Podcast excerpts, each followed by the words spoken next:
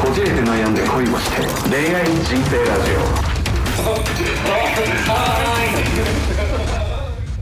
なんか今妹の写真をね見せていただいたんですけどなんか思ったより可愛かった思ったより可愛かったなって失礼ですよね皆さんね本当にあのこいつしばくレターくださいマジであのよし消えたらレターみんな送ってくださいえ福子は何歳なの福子おうなんで呼び捨てなんだろうえ福子っていうのはあの妹さんおいのそう僕の妹思でっすたよりね古風なうん幸福の福に福田萌子をキュッとしたようないやちょっとそれは違うんじゃないまあそうまあ略したら福子になるけどななるけど福田萌子だったりする違うわ俺より年上だろスポーツトラベラーじゃないいよやねではないではない大丈どう考えてもではない、う夫よかっうんそうたえー、な何してんの福子は今今2つ掛け持ちして振りたいてんじゃないかドトールそれこそドトールですよおドトールのホニャララテお、うルんの、えーどこどこ何店知らんのよそれ教えてくれないのよなんで俺会いに行くよ会いに行かれたら嫌だから教えてくれないのよそうと,、えー、と六本木の芸能人とか結構キャバ嬢が、えー同伴で使ううん日本料理の料亭のスタッフやってますねおきえじゃあ何そういう飲食系の何かをしたいのいやあのねまあそれもいろいろあるんだけどちょっとまあ夢を追いかけて出てきたは出てきた、へそれこそあのお詳しいと思うけど芸能関係の方に行けたらいいなっていう感じではああっあたそういうタレントさんになりたいとかまあどちらかというとこう歌手とかそっち系だよねああそうなんですかだがしかしいろいろそのね学校に通うだの、うんあのボイトレしてみるだの、うんえーまあ、限界を知ったのと、うんえーやっぱそういうね芸能人スクールってやっぱ自分がこういう風な感じでやりたいっていうよりかは事務所がキャラ設定をしちゃうじゃない音楽はちょっと違うけど、じゃあなんだろうな、まあ、ゴリゴリのアーティストではないのようん、あの目指してたところがねちょっとアイドルというかとかそそのなんだろうえー女優の方とあかーじゃないのかななるほどなあうーん、でそのい事務所の色というか、まあ、結局その事務所に操作されて売り出されてるっていうのを知ってなんかちょっと興ざめしたというかあーまあまあそうですねでまあとりあえずアルバイトというかフリーターでお金をこう作りながら、うんまあ、東京ライフも遊びながら、えー新たな夢を今探してる感じですね、うん、まあで行ってみもたいとこですねまあ今はあれですよねまあそれこそそういう SNS とか、えー TikTok とか、えーそういうもので自己発信して自分でネームバリューってそこから事務所がつくっていうパターンも多いですから多いねそうするとあんまり操作されなかったりそういう気質の事務所は操作しない事務所が多かったりするんでうんまあインディーズと呼ばれるジャンルですけど、まあ、そういうのだったらいいんじゃないですかだからライブはやってた時期もあったけど今やめちゃったかな、うん割と伸びたみたいだけどねやめちゃってえー福子の相談乗るよそしたやだ乗せさせたくないらなんでやねんあとなんだよ六本木の料亭で勤めてて結構うちに芸能人来んだってうんうんでまあなんかテレビで見てるイメージとやっぱ良くないじゃあほうのやめなさいやめなさいあれがそれはそうですよ そのガーシーの受け売りみたいなこと言うのやめなさそうそうそう、うんでちょっとやっぱさ興ざめしてるいそれはそうですよその脇役とかでよく出てくるおっさん俳優、うんで、まあ、やっぱね優しいお父さん役とかね、まあまあまあそうやでっすねてる人が、うんあのねお姉ちゃんちょっといい感じのお姉ちゃん2人ぐらい連れてあの下ネタガンガン喋って、うん安井はるかちゃんとこの間飲んだんだみたいなちょっと関係なこと話をいろいろしてて、そうちょっと気持ち悪って思ったんそうですねいうことですねはいまあそんなもんです、そんなもんですよ芸能の会はねうんはい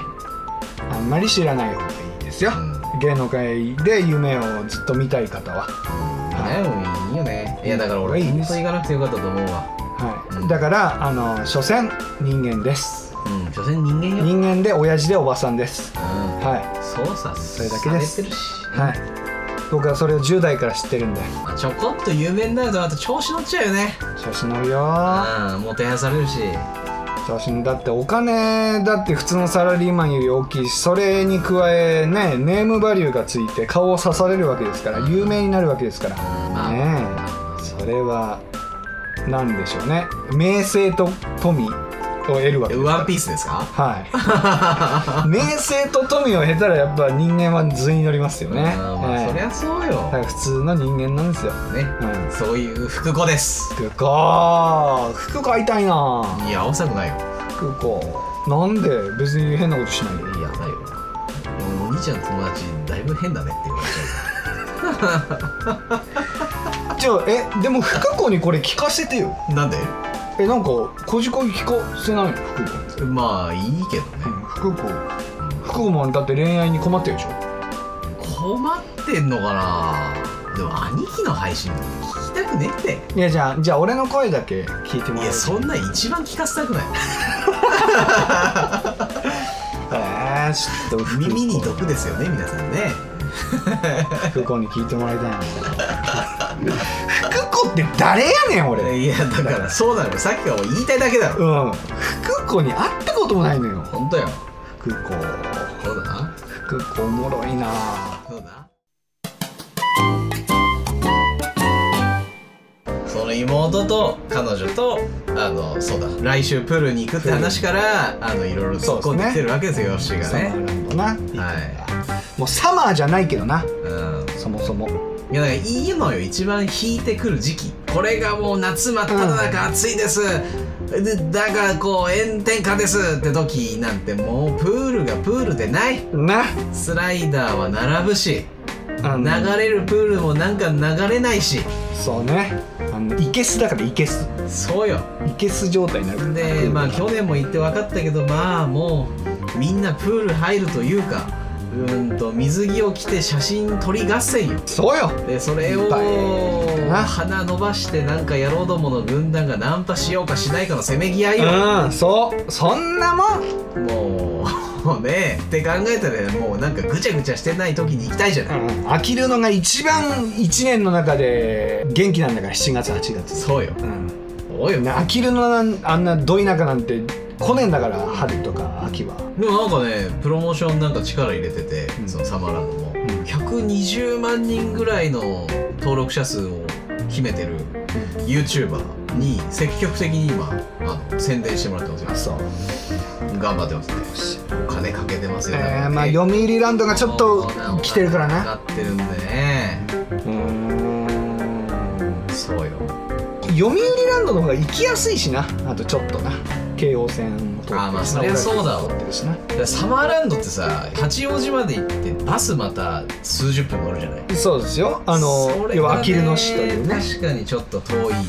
はい、いい言い方をするとのどかで悪い言い方をするとただの田舎うん何もない読売ランドもでもいろいろ調べたんだけどちょっとなんかよくわかんないですなんかもうだだっ広いペーンって伸びたところになんかみんな寝そべってゆっくりしてるみたいなプールなんで いやあのあれですよイルミネーションですああイルミネーションいいね僕が行きましたから彼女と付き合う前に誘誘われて読ん売ランドのイルミネーションだよね、はいやめろよ名前出すなあんまり大島ねルール大島ルー大芝じゃないよなんでその英単語を腹立つぐらい言ってくるおおじさんと付き合わなあかんのいやでも読売ランドのイルミネーションいいよね俺も行ったけど感動したわあれ電気代すげえかかってんだなーってあとあのウォータースライダーを服着たまま乗れますかねあそれ知らないうん乗りましたよえ服濡れんのちょっと水しぶきがかかるぐらいですけどえそれえ普通に服着て服着てあなんかなんて言うんだろうななんかそういう浮き輪に乗るんですようんうんうんうんうんえで水流れてんの水流れてますよえちょっと乗ってみたいでしょいや乗ってみたくないな面白い真冬に乗ったからねそれいやだからクリスマスの時寒っ寒っいやでもめちゃくちゃ面白いよあれかよ服着たまま乗れるウォータースライダーかよおもろい嘘つきだからな嘘つきってなんで俺が嘘つきやねんいつ嘘ついたん福子に言うぞ何をよ何を言う福の子に言うぞいろいろ何を言うんだ千葉君の嫌なところよ嫌なところな、うんまあまあいろいろあるわなえろちょっとまあ福子には頑張ってほしいっすわうん頑張らせます福子さん応援しますうんいやだからここに言ってもだから聞かせないから聞かせろよ聞か福子せねえよタイトルに福子とか入れんなよええ福子を応援しますっていうタイトルにするわああいいね47いや話でいやでいいくね絶対聞かれないよ誰よ福子ってなるから 俺の妹とか千葉君の妹とか言ったらまだ分かんないかもしれないけど、うん千葉の妹福子応援してるでうんっていうなんだそのチャリティーみたいなチャリティーラジオかうんね24時間テレビのね終わったことですから あれもうなんかあ見たあれいや見てたテレビないもん うんあれいつまでやんだろうねすごいねなあのマラソンは何なのあまだやってんだやっぱマラソンいやあのさこのご時世的にさまだそういうちょっと障害を持たれた方とかね何かこういろんなものを経た方とかに走らせた方がいいんじゃないあんな芸能人の兼近とかさあんなんなんかよくわかんねえやつ走らせるよりええんちゃううん芸能人走らせて何になんのあれ企画自体が俺気に食わないよね同情してるというかね感動にな感動すごいやつで一生懸命みんな涙流してますけど、まあ、裏でセックス放題ですよあいつらなんて あの芸能界の裏じゃないですけどあの中にはいますよすごく素敵な内面も素敵な芸能人の方いますけどうもうどこで何してるか分かんないですからね、うん皆さんの見えてないところで、うん、何してるか分かんないです そんな奴らがなんかもうね障害持ってる方々に寄り添って涙流しておうおうおうその涙流した金でまた女遊びするんだろうっていう話ですよねん何されたんだよ芸能人に捨てられたんか女優にいやそういうわけではないですけどいやまあありますよ絶対そ,、ええええまあでも皆さそんれ知しかない、ってほしいのは、まあ、ひあの震災のね、うん支援とか、うんえーそういう、まあ、チャリティーとかもそうですけど全部プロモーションですからうん、全部株上げですから、そうよねはい、全部仕事につなげるためのものですからそんなもんよそれが本心か本心じゃないかに関わらずあれは全部プロモーションですから売名です売名全部売名です 売名というか、まあ、株上げで、ううんんもうそんなもんですそりゃそうですよもう印象勝負ですからイメージ一番ですから、なんか24時間もやるならさまあちょっとそのしんみりタイムあってもいいかもしれないけどもうずーっとしんみりじゃんそうねうん何なんだろうねあれねいやだからお笑い的なのは27時間でやっちゃうからあーなんかもっと面白い企画あるんじゃないかねそうだから俺27時間の方が圧倒的に好きよ面白いじゃんでもね俺ねあんな1日かけて番組やる必要あると思うようんマジで確か6時間でええわにうんまあでももうおオタできちゃってるから、まあ、逆に定着しちゃってきてるかもしれないねなんだろう24時間テレビのあのチャリティーの金額やるじゃんうん 毎回、あれほんまなんかなうんそんな、まあ、いくらでも見せれますよ。あれスポンサー入ってるでし そょんな、まあ、いくらでも見せれますよ。そんな、スポンサー入ってるでしょ、あれガン嘘でしょあれ元金があったりするんじゃないですか、もうね。そうでしょあれ1円から1個1個こうね、いただいてるわけじゃないんですよ。あんなさ見せ方いや皆さん本当あ考えてみてください冷静に街中でねよくあるじゃないですかセラピー犬連れてうん。うん。アフリカの方の困っている方に赤十字の支援お願いしますだのそうだね。あーいろんな募金お願いしますなどやってうん。払ったことあります皆さんいまあ中にはね心優しいそういう、えー考えの方もいらっしゃるでしょうけどうん。 20人いて1人いたらいいかなぐらいまあね、払わないよね。あ、でもなんだろうね、24時間テレビですって言ったら分かりやすいから払う人増えるんじゃないだからこれはもう本当日テレさんにも僕ボコられるかもしれないですけどうほんまなんかと思うよねあれ自体もだからもう僕は募金自体があんまり信じられないし実際に募金の詐欺っていうのをめちゃくちゃ起こしますからね募金症をん。多いよね。うんもうそれこそ俳優女優並みの子がね入れてください言うてそれでみんなうまい酒飲んでんだようまい飯食ってうまい酒飲んでえあれ制作費に回ってんの全部知らんでもみんなうまい飯と酒とという女よ、うん世界でもあるかもしれないですね芸能界はね、うんえー募金っていうものが募金に回ってるのかうん制作費に回ってるのかはそんなやつら多いよたくさ分かりませんけども、んだんだん調子乗ってくるとみんな図に乗ってくるわけだようん、最初大切にしてたものをなくすんです皆さん 純粋に夢を追いかけて純粋無垢で頑張ってたその時の気持ちをみんな忘れちゃうんですななんなんそのキャラ その悲観的なキャラというか目先の自分の利益を優先してしまうんですなんだ親殺されたんか 最近いやいやいやいやいやのなん投資詐欺あったいんや本当でも初心はするべからずですよね人間は感情の生き物ですからはでね、うん、そんないい条件叩き出されたらそっちに流れるんすよ両親よりもうんい、条件何の話したの 知らんもん知らん 俺も自分で言いながら知らんわ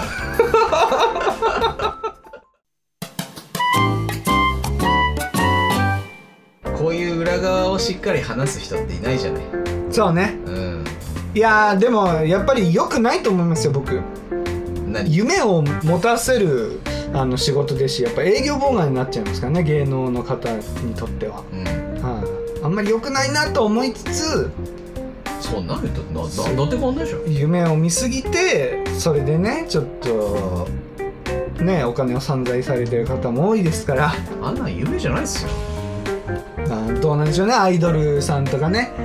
そのオタクの方たちはねすごい何千万とかねうんつぎ込んでいらっしゃる方もいらっしゃいますしまあいいんですよそういう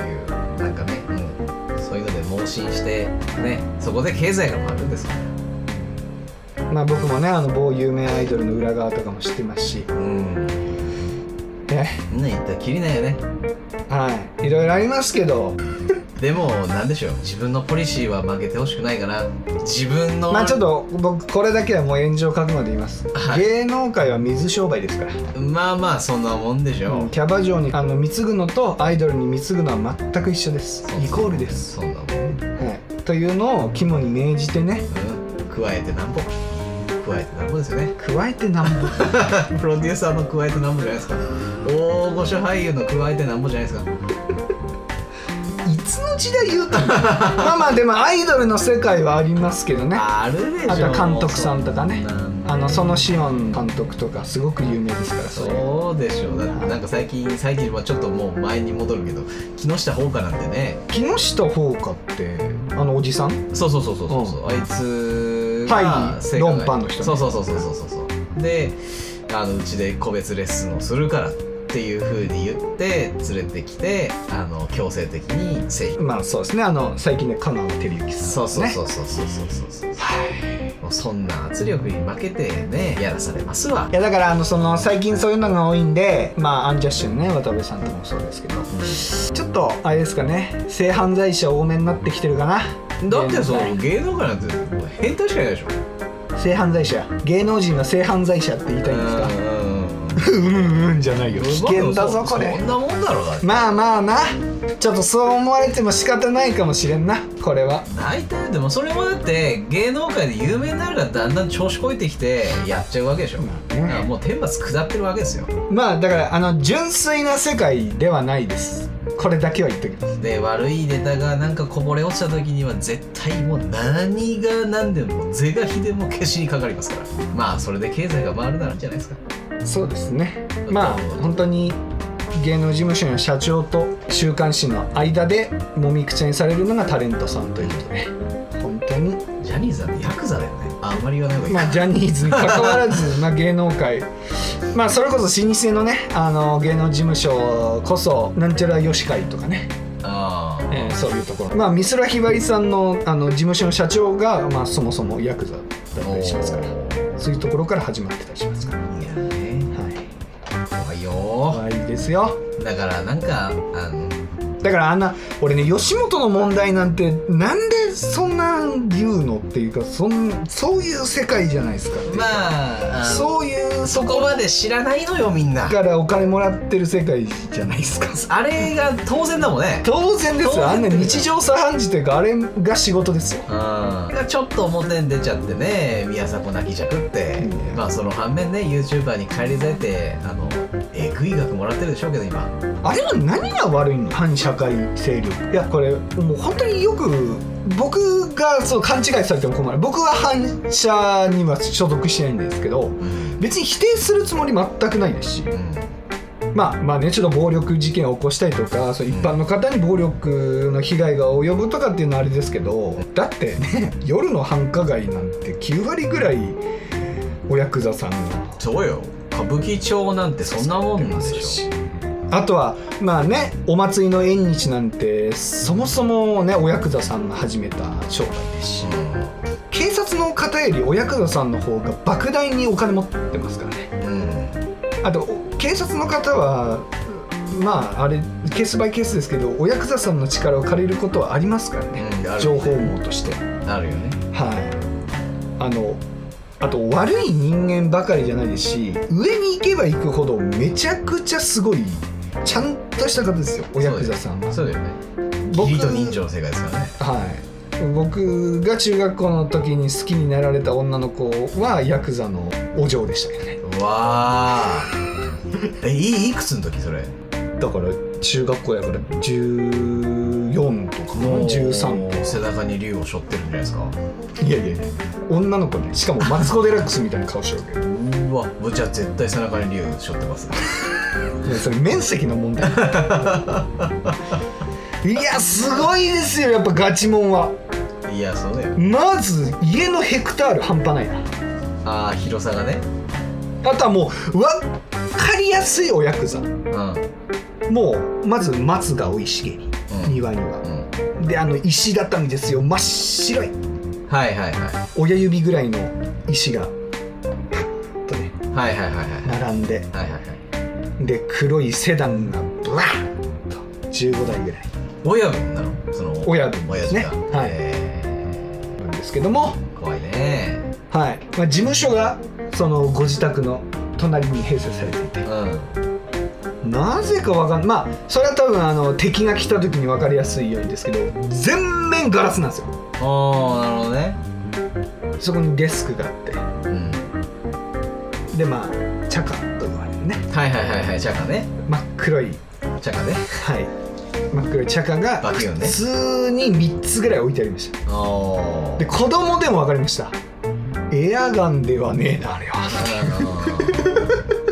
まあそりゃね殺傷能力あるやつなの我々はエアガンになんかねちょっと手を出す時期がやっぱ男の子ありますからでもねほんと本物見れば分かるよ明らかに違うのよなんか感覚的に分かんのよああでもそうかもしれないあねこれはエアーじゃねえな火薬だなめちゃめちゃ重たいもんでしたね、怖かったなあれ知らされてなかったんだよ僕はああその女の子に要はえっと、まあ、中学校の時遊んでた5人組がいるんですけどうんへで僕だけが違う小学校でえそのお嬢とその3人他の3人は同じ小学校だったんでうんまあそんな話しないわけですよ知った仲なんでうんで僕はたまたまそのねおヤクザさんということを知らずに家に遊びに行って「お邪魔します」なんつってこう庭入った瞬間に「なんだこの家は」と、うん俺先生お嬢って感じで大丈夫まあ、ちょっとあの黒服の方たちいなかったですけどへマジで出てきそうでしたねえすげえあと分かりやすいですよ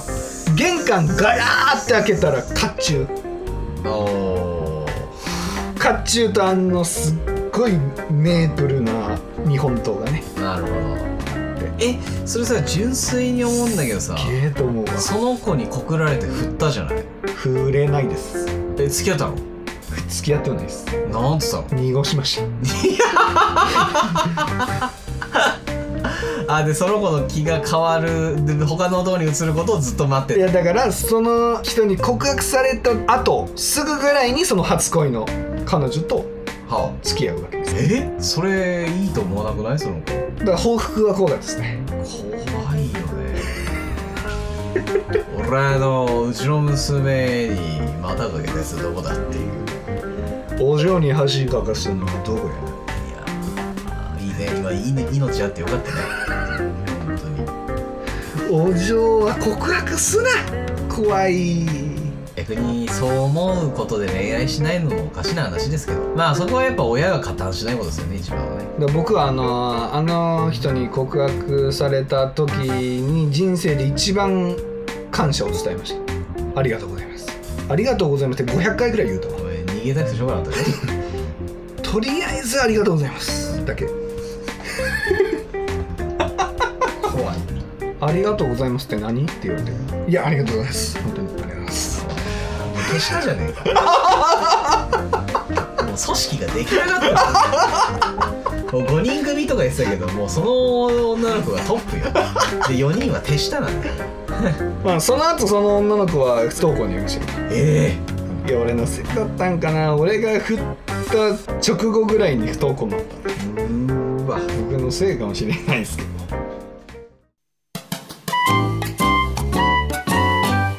はいということで、はいじゃあ前回から始まったね恋愛心理テストは、あ俺も見とかないいは始めていきますか、いはいえー恋人との付き合い方誕生日メッセージが届かなかったら昨日はあなたの誕生日だったのに親友から何もメッセージが届きませんでした今日用事があってその友人に会うのですがどんなことを言いますか選んだものであなたの求める恋人との交際の形がわかりますなるほど1私の誕生日忘れていたでしょ2昨日はケーキでお祝いしました3昨日は何の日だったでしょう4特に誕生日については触れないあーちょっと待ってあーまず1個はないないや2個目もない親友ですよね親友はいわかりましたうんうんいきますせーの3ここは3でしたこれ3だねそうですね若干1と迷いましたけどあ俺ね3か4でもやったうーんなんだよいやもう全く関係性のない人だったら4ですよ間違いなく昨日はケーキでお祝いしましたはちょっとキモいなちょっとねだしちょっと傷つけるよあなの変な人だと思います、うんこれ選ぶ人ああ言い過ぎちゃったよくないで すねじ読んでください3番3番読みますか昨日は何の日だったでしょう選んだあなたは嘘のない交際おおですね、えーい親友と暗い雰囲気になるのは避けたいからと冗談っぽくクイズのように聞いてみようと思うあなた相手の反応を気にしすぎていませんかそれは恋人に対しても同じで相手を傷つけたくないからといつも本音を言わずにごまかしていると深刻な状況になっても理解してもらえないかもしれませんそんなあなたが求めるのは嘘のない交際お互いのことをたくさんおしゃべりして知らないことがないぐらいの恋人と過ごすのが理想でしょううんそれは誰しもそうや誰しも嘘のない交際を望むでしょううんそうねまあでも俺結構話し合ってる方だと思いますねそうですね僕もまさに話し合わないと前に進まないようなう状況ですから今んそうですまねさにうんなるほどななるこれはこれでほど面白いねなんかでももうちょっとなんか分かれる系のやつが欲しいそうだねじゃじゃああ次続いて、は心理テスト恋の攻略法あの人の実質のカーテンははいえー気になるあの人の実質のカーテンはどんなものを使っているでしょうか選んだもので恋の攻略法がわかります、まあ、気になる人の家のカーテうんはン何色なのかこういうの一番苦手やなはっていうことですよねい1つ目厚めでダークな色の1枚仕立て2つ目内側のレースも入れて二重に3つ目薄めで明るい色の1枚仕立て4つ目用途よりデザイン性の高いもの知らんがなこれむずいねこれは僕の彼女に置き換えていいですかっていうことじゃないのわかりましただからその人の性格的なものっていうのもあるよなうーわー何うわ何気になだっるたらもう一つしかないないやでもどうなんだろうあのこれどうする自分のなんかその架空の人の理想をで選択するのか今の彼女のことを知っちゃってるからその性格の上で選ぶのかじゃあ理想あの理想でい好いかきな人にはこういうカーテンをあでそっちの方がいいやよってほねしい、うん、はいいきます、はいせーのにな何これなんか嫌なんだけどなんでやねん なんかちょっと面白くないなねえまあでも一瞬4と迷ったけどあーでもわかるいやでもなんか派手な部屋になりそうだなとう思んうんうんって、うんまあ女の子らしいよねこのレースっていうのがうん、あのこれは実際彼女も多分これだと思いますけど、んうんうん僕の家を指摘されたんで、あうんレース1枚かませろよ、ーあなるほどね、う俺の彼女はね多分ねあでも、まあ、ん、僕は1 1番なんでそれで言うと、ううんん今やってるのはか2ですね僕なるほどなるほじゃあ読んでいきますか2内側のレースも入れて22を選んだあなたの恋の攻略法は積極的に声をかけるおあの人は相手の思うことをしてあげたい優しいタイプど、うん周りを大事にする分自分も大切にされたいと思っているので構ってくれる人の方が好きかもしれませんう普段から周りに人を集めているようにならその輪の中にまずは参加して様子を見ましょうんうんもし一人でいることが多いなら積極的に声をかけて話を聞いてあげるのも早道誰にでも甘えてくる人ではないのでもしあなたに頼ってくるなら恋愛関係に発展する可能性が高そうですうんということですねまあまあまあそう優しい側面もあるけどな逆に尽くしてるからなちょっと違いますねなんかちょっと外してるなよし3つ目いきましょ うなんかピンとこないですねはい、えっ、と自分の理想像刑事ドラマの次の展開は人気の刑事ドラマを見ていると主人公が犯人を見つけ向こうも気がついて逃げ出しましたさて次の展開はどのようになると思いますか刑事になったつもりで選びましょうあなたが恋人の前でなりたい自分自身の姿を診断します1単独でバイクで追跡2同僚とパトカーで追跡 3GPS を使ってタクシーで追跡4自ら走って追跡自ら走ってああまあ刑事ドラマの主人公になったつもりでねそうですねで犯人が逃走してし自まう分に気づいて逃げたと、うんじゃあ何で追いかけるかってことね、はい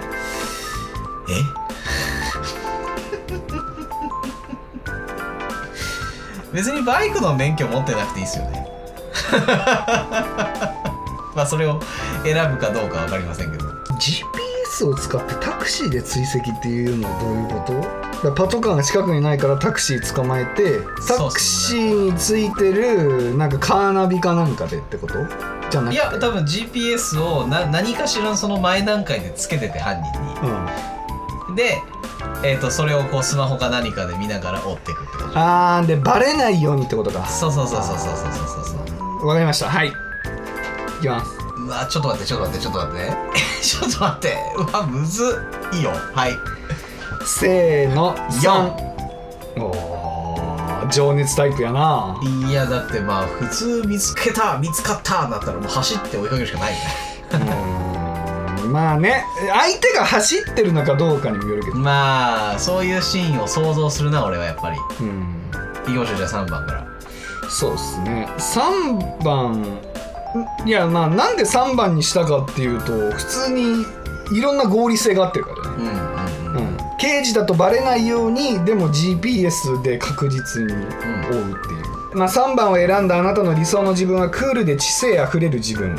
追跡装置を使いつつ前の車を追ってくれとタクシー運転手に告げるあなたが恋人に見せたいのは感情に溺れずクールで知性ある自分ですそんなあなたが持っているのは控えめながら落ち着きがあり偏見や先入観を抱えずに他人と関われる社会性共通の話題で語り合える友人なども多いかもしれませんもちろん芸術的センスがあるのでノーブランドの服を個性的に着こなし一緒にいる恋人を飽きさせないのは間違いありません違うじゃんいやあありがとうございます絶対違うでしょおいおい 知性あふれるヨッシーに交互期ひ待どくない全然違うと思うんですけ どその社会性ってないですよねおいおいおいおい自らでしか生きてないですよおねいわけあるかい じゃあ4番4番読みますね自ら走って追跡を選んだあなたの理想の自分はタフで何事も積極的な自分乗り物に頼らず自らの足で犯人を追うあなたが恋人に見せたいのはどんな時代になっても自らが責任を負いタフで積極的に取り組む自分ですそんなあなたが持っているのは年を取っても世のため人のために行動する熱情と人を疑うことを知らない無邪気な心精神的に周囲から自立しているので一人の時は自分で解決しようとしてしまうでしょうしかし恋人がいるなら素直に相談して助けてもらおうとするのは間違いありません合ってますこれはん合ってますもうズバリ合ってますよもう気に入らんなえ素直に恋人に相談したりします何事もああいやしたりしなかったりはあでも素直に相談して助けてもらおうとするのは間違いないうーんそうだねなんかこう前に進む決定する時いやどうだろうな自分で完結しなきゃいけないことはわざわざ相手に判断を促さないかうんななんか例えば自分の仕事のことの方向性を彼女に話しちゃってみないとねまあでも第三者的な意見が欲しいとねあーそれがまず確かに俺は足りないかもうんうんうんうんでもなんか2人の未来であったりとか日頃の仕事のなんか進捗だったり愚痴不満とかは話すよねちょっと待ってこの人を疑うことを知らない無邪気な心ちょっとここ引っかかりましたね千葉さんおーいやでもうんな多分根本はそうなんだよでその後まあいろいろまあ今年30ですからいろいろ知った上で人を疑うことはした方がいいのでで僕不器用ですから疑いからしか入れませんねうんっていうもんなでるすほ、どはいはいだからひねくれてますそうねまあまあおおむね半分ぐらいは合ってると思ううんこれは良かったあ、うんうんなるほどということでね皆さんもどうでしたでしょうかまあ前回と引き続きこれもちょっとリンクを貼っておきますんで皆さんもぜひ見ていただきたい見ていただきたいですねはいはいちょっとタフな自分になるかもしれないですよタフまあでも今タフだけどね割といやタフじゃないとさやってらんねえじゃんできないよフリーランスはうんまあ経営者なんてなるとまあ余計そうだろうけどタフじゃないと独立してやれないよね何もねあのねやっぱり、まあ、僕はやっぱりエージェントと言われる、まあちょまあ、派遣でいうところのそのスタッフさんですよね専属の、はいまあ、はそういう方がいらっしゃって、まあ、その人に価格交渉とかいうん条件面ですねうん働く条件面とかやっていただいたりするんですけどう、ん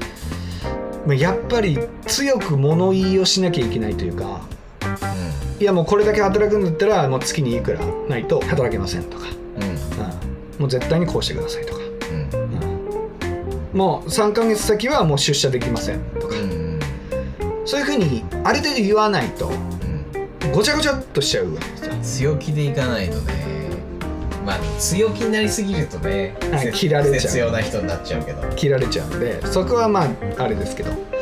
まあでもこっちが譲歩しすぎてしまうとやっぱりそれはねそれはダあメだよ相手都合でどんどんどんどん自分が苦しくなってきちゃうんで、うん、とかねいろいろありますけど。まあだからこう強く物言いできない日本人はいっぱいいるじゃないですかうん多いねやっぱりそういう方はフリーランス合わないんですよねいや無理でしょうーんまあ時にはね相手の仕事を奪ったりっていうわけではないですけどうん相手よりも優位性を見せたりとかまあそういうのは必要だうよーねんこう自分の利益になるようにちょっと根回ししたりとかうそういうことは少なからず必要なんでんそうだねいやーねいろんなことに歯を食いしばって生きてますようん歯食いしばることしかしてないよ ねタフに生きないとそうよ いやでもね俺やっぱりまあ学生だったからっていうのもあるけどあんまりお金に興味なかったんですよ学生まで本当にあーっと何それは青学生をナンパした時はいそうですねうんうんうんはい、でもやっぱりフリーランスになってやっぱ2年3年っていう風に年数を重ねるごとに何だろうお金を持つことによってやっぱまあ少なからず心の安定にもなるしあの考える余地ができるうんで選択肢もある程度増えるや心の余裕ができるよねうんなんか切羽詰まって生きてるってことがないというかそうだねなんでまあそれも稼げなかったら最悪なんだけどうんまあだからまあそのお金っていうものが仕事をする上での第一優先にはならないようにはしてるけどうんうんまあでも僕はエージェントさんからもらう仕事とかはまあ本当にお金のためにやってるんで変な話うんまあそこはそうだよ今ねやりたいことは別にあるんで、まあ、そこはお金第一優先でそこはやるようにはしてますけどうんまあでも全体的に僕のそういう仕事というかライフワークとしては別にお金優先にはしないようにはしようと思ってますけど別にもらえるのであればお金もらおうかなっていうもらえるだけはもらおうかなっていうマインドには変わってきてますいやいいんじゃないですかもうそれはもらえるだけもらっただ方かがらいいおで金第一すよ優先にならないようにちゃんとそれは自分と自問自答しなきゃいけないなと思ってますけどうんまあねどうですかお金第一優先になりそうだなみたいな時期ってありますあ俺うんお金このマイ先ンドうんお金マインドになりそうだなみたいなこの先どうだろうないんじゃないかなとは思うけど子供なんかみんな聞くけどやっぱり子供が相当お金かかるんでしょねえことまああ東京においてはさらにかけるんですよねまあでもその時にねでも子供のために金かねえとはならないんじゃないかなとは思うけどでも現時点でさ大体やっぱ金かねってなるやつってもう高級ブランド品どうにか身にまとってでなんかもうね支出関係なく支出のなんかバランスを関係なくさいいとこ行って写真撮ってやったぜってやってってやるじゃないまあ自己顕示の塊というそかうそうそうそうそうそうそういうのを自分自身がそもそもするタイプではないなのるほでどまああとこう手に入れたいものが多い人ですよねうんうん、例えばまあお金を持って変わりやすい一番の例で言うとこう異性の方をお金で買うというかうんそういう方もいらっしゃいますから。言いますうん、ねこう事業で苦しい時期も支えてくれた奥さんと結婚してちょっと経って事業が成功して莫大な資金が入ってきたらもう奥さんと離婚して、うん、うん女の人にお金を使いまくって僕はそれないな絶方対もいらっしゃいますね。絶対できないと思うそういうこうんとしたらなんかもう帰ってくんじゃねえかって思っちゃうもんね もっとすごい災難がだしなんかそう基本なんかそこまでしっかりどっぷり使った人を裏切るって行為はできないんだよねだからだしなんか大金が手に入っても俺なんか人に使いたいもんうん自分をなんか満たすのじゃなくてまあそれなりにねあのステージアップしたらさそれが分かるような格好はしなした方がいいんだけどうんうんでもなんかそこになんか特化してとか大切な人を置いといてなんか遊びに行くとか、うん俺はちょっとできないかななあまあ皆さんにその夢を持たせるわけじゃないですけど、まあ、フリーランスはやり方次第ではやっぱりめちゃくちゃ稼げる稼げてしまう業務形態ではあるのでどうなんですかねまあそれで人生変えられる方もいますしうんまあ世にはばかるインフルエンサーというのはまあフリーランスですからまうんあどうなんですかねまあでも一番はあれですよあのー稼げてるってことはあなたのスキルがすごいし努力した成果なんだろうけどそこにやっぱ天狗になっちゃった時点で僕終わりだと思うのでうん結局だってそんな一人で生きててお金なんて回らないじゃないですかうん誰かの支えがあったり誰かの支出が誰かの収入になるわけでっねて考えたらやっぱ謙虚に生きないとダメですよねいやそうですね間違いないなまあまあ確かにそのインフルエンサーという職業であれば、まあ、自分に影響力があって、うん、その人に対してお金を投じているっていうところはあるんでしょうけどう、ん、まあ、それこそねイメージ商法だからねあの人たちはまあまあイメージが下がった瞬間にゼロになるわけでしょまあね一気に怖いよなだからなんか自分のこれっていう売りというかさ商品というかサービスみたいなのやっぱあった方がいいよねああいう人こそねいや本当だよ俺だから俺インフルエンサーフリーランスになってインフルエンサーというものを始めるっていう時ってめちゃくちゃ俺ストレスやばいと思うよ、うだからまあ2種類あるんですよんフリーランスでもやっぱりああいうイメージ的に売る方と技術を売る方っていう二分されるんですけどまあ僕は完全に技術を売る方なんであれですけどやっぱイメージで売られるまあねそれこそ千葉君とかねもそうですけど大変だなと思うよあーそこはねなんかわかんないけど根拠のない自信はあるの だなんか誰かと勝つ負けるじゃなくて、唯一無二の存在である自信はあるからはいはいはいはいそうよねまあだから僕もまあ2つの側面があって要はそのイメージ的に売られる方と技術的に売られる方っていうのはまあ分かりやすく言うと表と裏うんだから裏方の方が技術を売ってイメージ的なのが表に立つうん方で僕はずっと表に立ってきた人間で今はちょっとそこをお休みして裏に回ってますけどやっぱ裏の方が楽だなっていうのすごい思うね、それはそうよねうん、だってある程度言いたいこと言えるし、うんある程度言いたいこと言っても技術持ってるからこの人の話聞いてもらえるっていう風になるしうん楽だなとは思いますけどやっぱでも表側の方が楽しそうだなとは思うよねそうだよね、うんまあ、感情のコントロールが大変そうだね表の方がいや本当に大変だと思うだから皆さん表側の方が自由だと思ってますけど裏側の方が相当自由ですよあでしょだから本当業界の中ではクソ有名だけどその社会的知名度は全然ないみたいな人が一番ねあ、うんお金も持ってるし自由に生きれてるし、そうね、そうそう、タッチションしても指さされねえし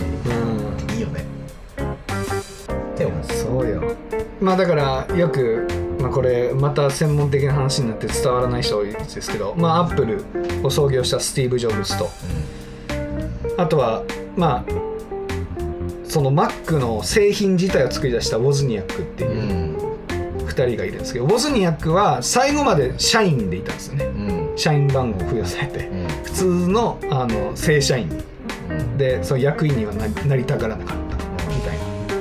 なのででまあジョブズはそういう広告塔となって自分がインフルエンサーになってアップルはそこまで大きくしましたけど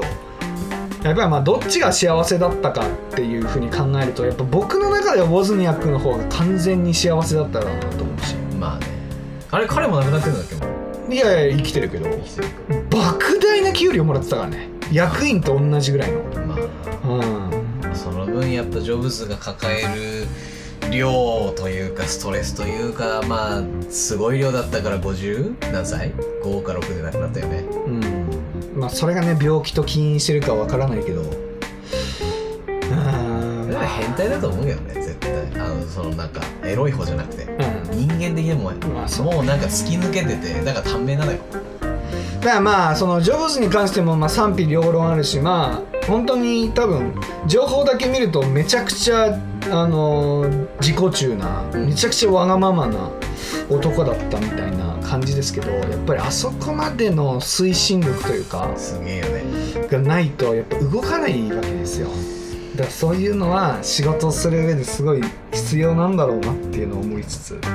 でも出し引きは大事だなっていうあれはアメリカだから通用したんだろうなって思いますけどということでねまあ皆さんも日々の悩みであったりまあ本当に恋愛だけではなくて仕事の悩みとか、まあ、人生の悩みいろいろお聞きすることはできるのでうん、こんな闇知ってます業界のって欲しいよね知ってる人いんのかめちゃくちゃい少なやいけど芸芸能界に限らずああこの業界のそうそうそうそうそうあー確かにな医療業界の闇とかないやー欲しいねそうやなーもう闇チャンネルにしちゃってもいい待って待ってそのガーシーのなんかいダメやよー欲しいよねでもそういうのさ上位互換みたいなもう皆さんからいただかんと無理でしょそうねでも結構そういうの話すの好き俺は好きなのようんうんうん俺も好きだなで欲しいよね腫れ物に触れるというかね、うん触れられたくないとこに触れるみたいでも知名度の低い我々だからこそ適当に喋れるなそうだねはいまああとポッドキャストというまだまだちょっと世に出てないというか日本では普及してないメディアだからこそうん話せるところもあると思うんで確かに皆さんちょっとよろしく隠れ家的な感じで投稿してみてください。はいはい。ということで今回はここまでです。また次回お会いしましょう。さよなら。さよなら